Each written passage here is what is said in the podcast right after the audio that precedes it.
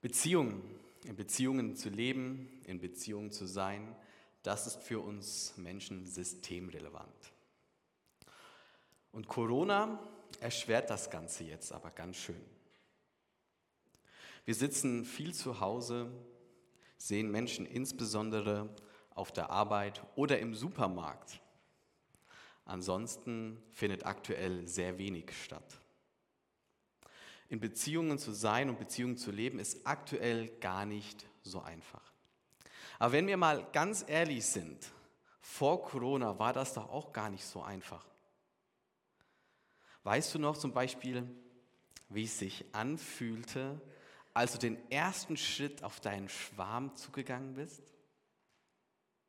Kannst du die Anspannung in deinen Muskeln fühlen, das rasende Herz in deiner Brust, die Frage im Kopf, wie wird es wohl sein?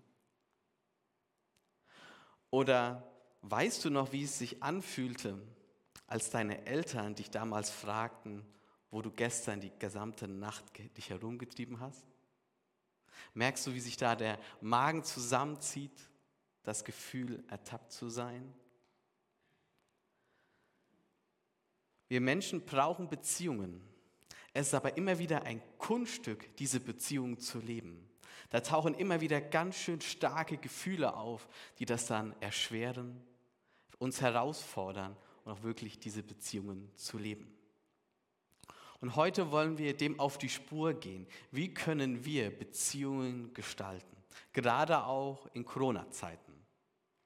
Aber bevor wir ganz praktisch da uns mit beschäftigen, wollen wir zu Beginn einmal innehalten und uns fragen, was ist der Mensch eigentlich aus Gottes Perspektive und was für Konsequenzen ergeben sich aus dieser grundlegenden Anschauung, aus diesem grundlegenden, wie Gott uns sieht, für unsere Beziehungen miteinander. Und wir lesen dazu eine Stelle ganz am Anfang aus der Bibel, aus Genesis 1, ähm, und zwar die Verse 26 bis 27. Und Gott sprach, lasst uns Menschen machen, ein Bild, das uns ähnlich sei. Sie sollen herrschen über die Fische im Meer und über die Vögel in der Luft und über das Vieh und über die ganze Erde und über alles, ähm, das auf der Erde kriecht. Und Gott schuf den Menschen zu seinem Bilde, zum Bilde Gottes schuf er ihn und schuf sie als Mann und Frau. Was ist also der Mensch von seiner Erschaffung her, wie Gott ihn erschaffen hat? Der Mensch, er ist ein Geschöpf Gottes. Gott ist es, der uns ins Dasein ruft. Unser Leben, das haben wir nicht selbst erschaffen. Gott hat es uns geschenkt. Bevor ich überhaupt mit einer anderen Person spreche, kommuniziere, stehe ich bereits in einer Beziehung. In einer Beziehung zu unserem Schöpfer, zu Gott. Und diese Beziehung ist sogar etwas Besonderes.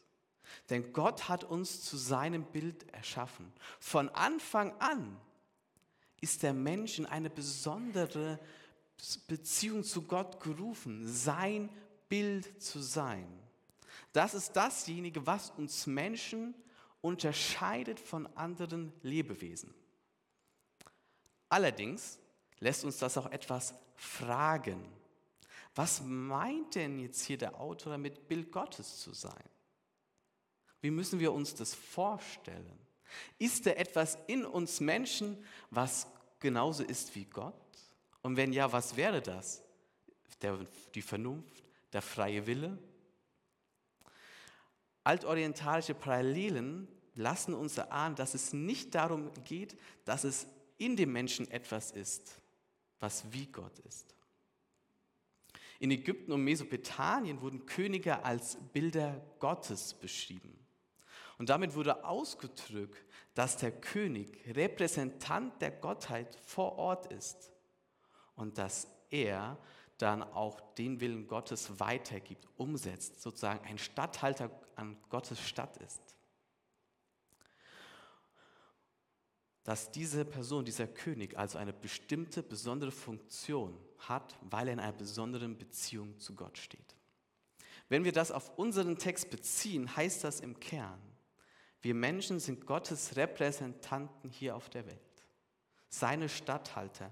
Es ist unsere Bestimmung von Gott, dass wir vor Ort Gott sozusagen verleiblichen, seine Statthalter sind und damit auch diesem Sinne diese Welt bebauen und bewahren. Und wenn wir das sozusagen als Grundlinie nehmen, was der Mensch ist, erkennen wir, dass Gott uns eine besondere Beziehung ruft, seine Bilder zu sein und uns damit zugleich auch eine Bestimmung gibt, hier in dieser Welt, diese Welt zu bebauen und zu bewahren. Was bringt das nun für unser Nachdenken über zwischenmenschliche Beziehungen?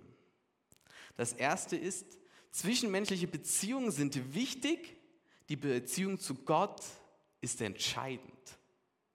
Die Beziehung von Gott zu uns geht jeder anderen Beziehung voraus.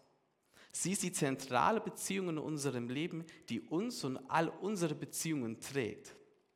Daher ist es wichtig, diese Beziehung zu pflegen.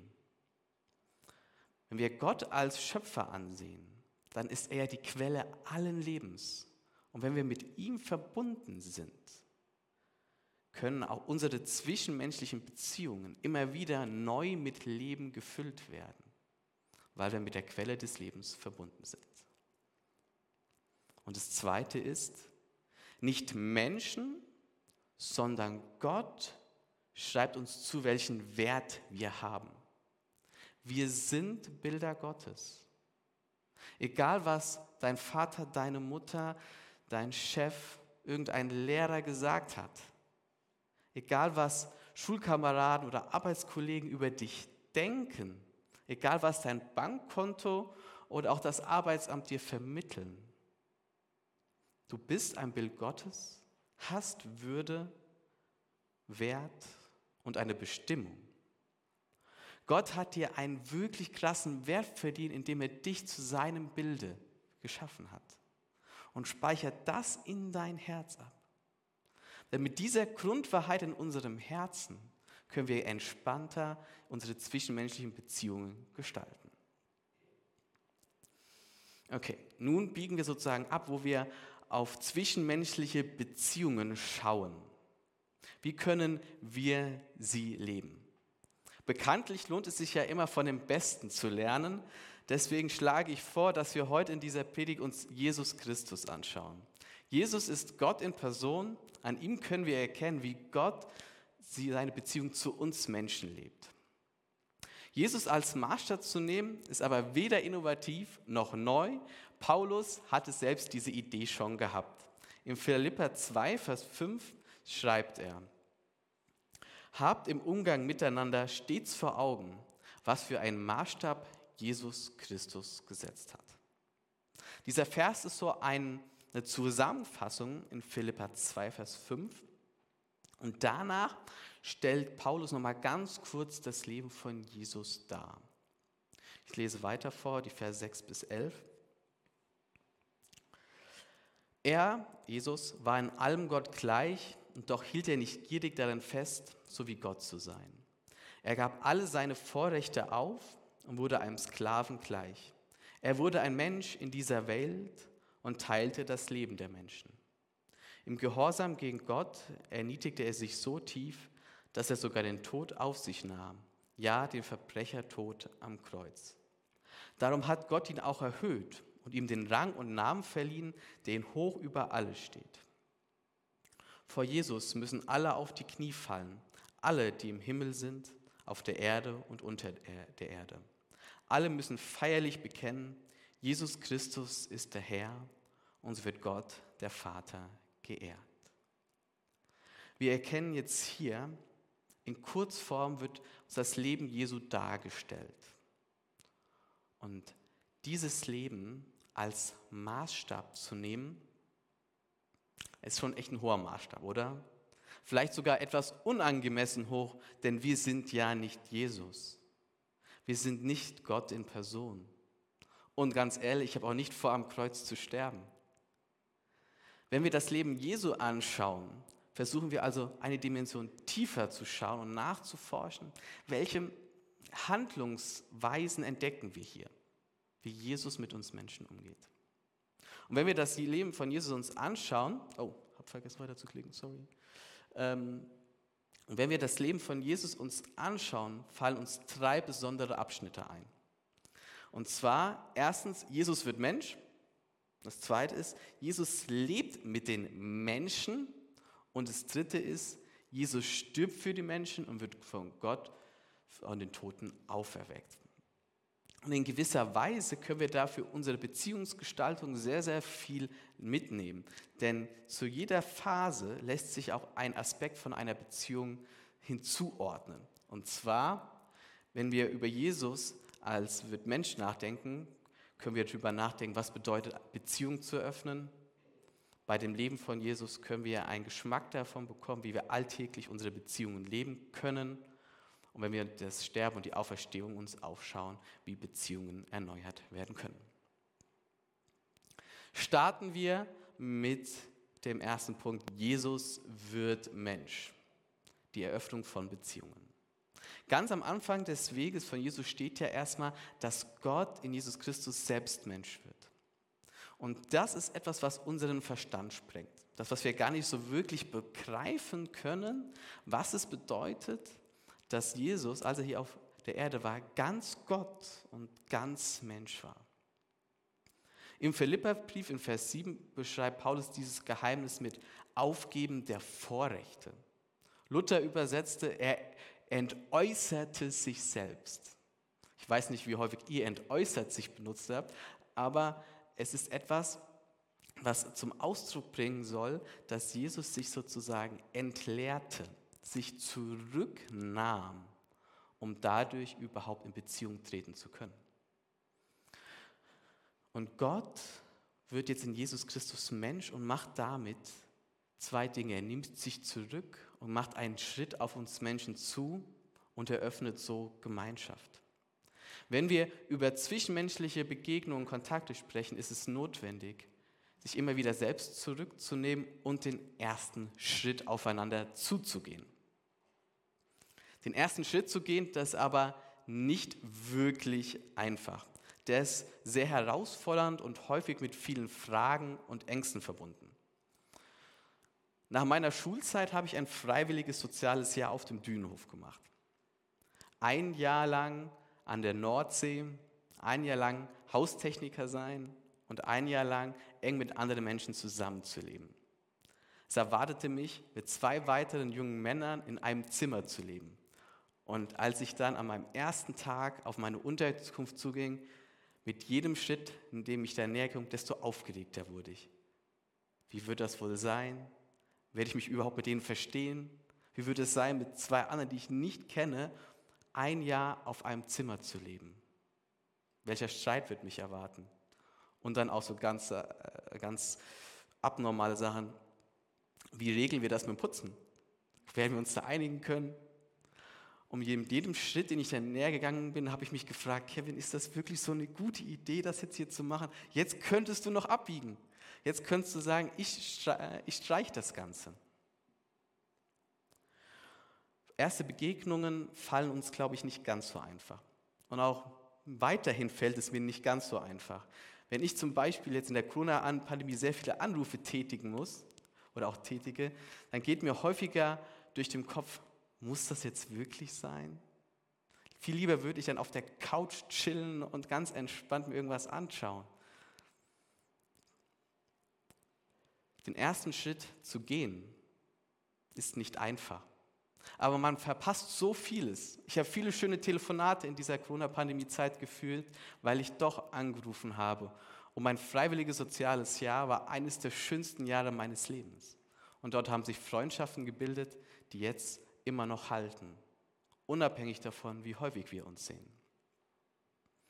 Ohne den ersten Schritt aufeinander zu passiert nichts, gerade in Corona-Zeiten.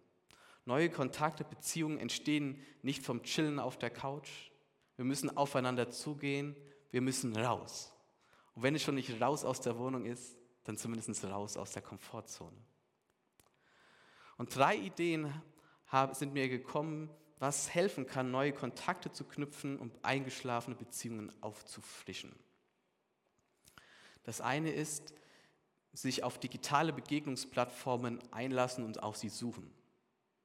Wenn man sich nicht in Person treffen kann, ist digital doch einiges möglich. Nach dem Gottesdienst haben wir zum Beispiel regelmäßig ein digitales Kirchencafé. Da kann man sich gerne dann zum Beispiel hinzuschalten.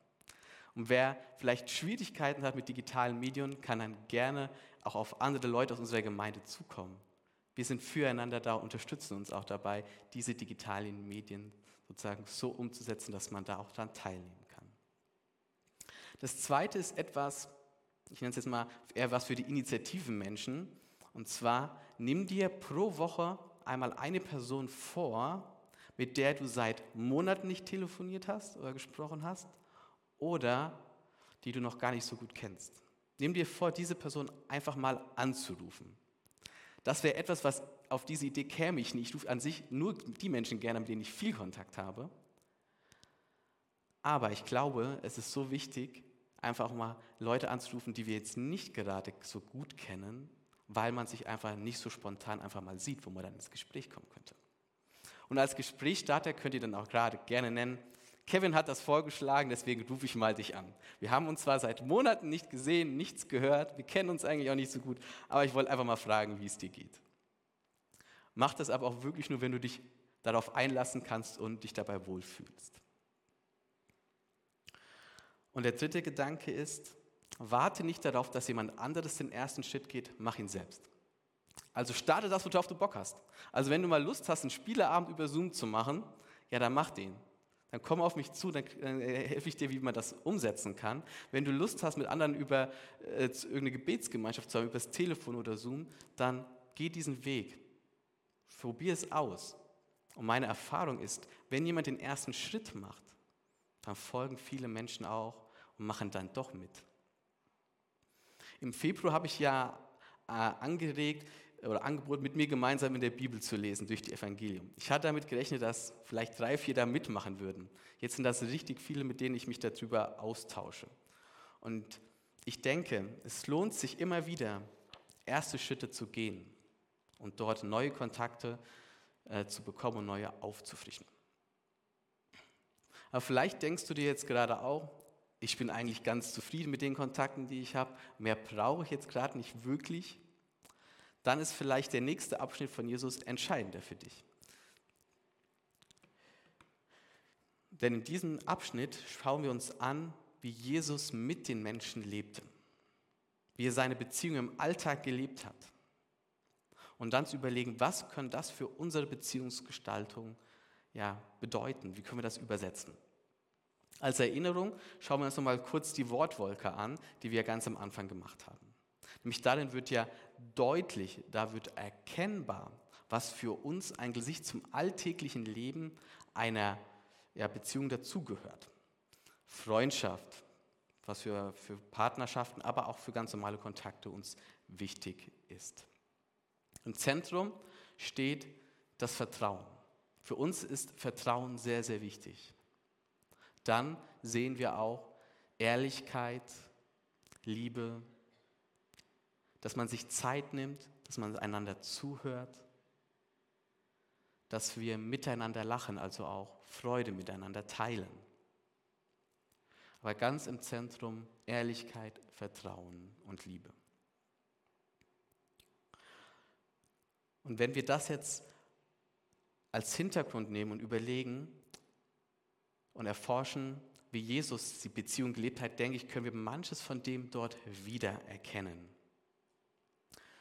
Aktuell lese ich mit einigen, ja wie gesagt, Evangelien durch und dort bekommt man wirklich einen guten Eindruck darüber, wie Jesus gelebt hat. Erstaunlich finde ich immer, wie zugewandt er mit anderen Menschen umgegangen ist, wie barmherzig er war. Er ist so für den anderen da, wie er es braucht.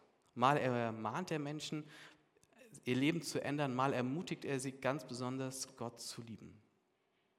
Er nimmt sich selbst zurück zum Wohl des anderen.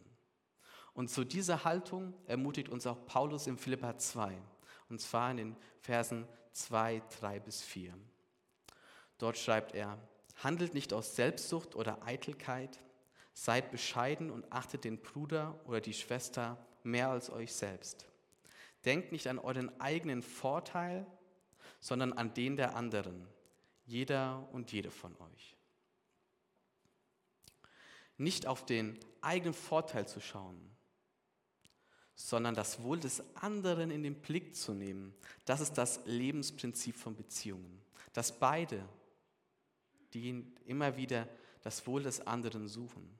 Und in diesem Sinne ist eine Beziehung auch gar kein Geben und kein Nehmen, sondern ein gegenseitiges Geben und ein gegenseitiges Empfangen.